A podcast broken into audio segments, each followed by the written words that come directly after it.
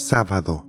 Memoria de San Cornelio, Papa, y San Cipriano, Obispo, mártires.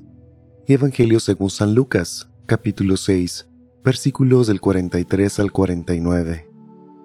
En aquel tiempo Jesús dijo a sus discípulos, No hay árbol bueno que produzca frutos malos, ni árbol malo que produzca frutos buenos. Cada árbol se conoce por sus frutos. No se recogen higos de las zarzas, ni se cortan uvas de los espinos. El hombre bueno dice cosas buenas, porque el bien está en su corazón. Y el hombre malo dice cosas malas, porque el mal está en su corazón. Pues la boca habla de lo que está lleno el corazón. ¿Por qué me dicen, Señor, Señor, y no hacen lo que yo les digo? Les voy a decir a quién se parece el que viene a mí y escucha mis palabras y las pone en práctica.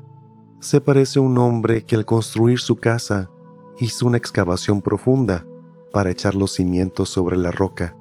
Vino la creciente y chocó el río contra aquella casa, pero no la pudo derribar porque estaba sólidamente construida. Pero el que no pone en práctica lo que escucha se parece a un hombre que construyó su casa a flor de tierra, sin cimientos.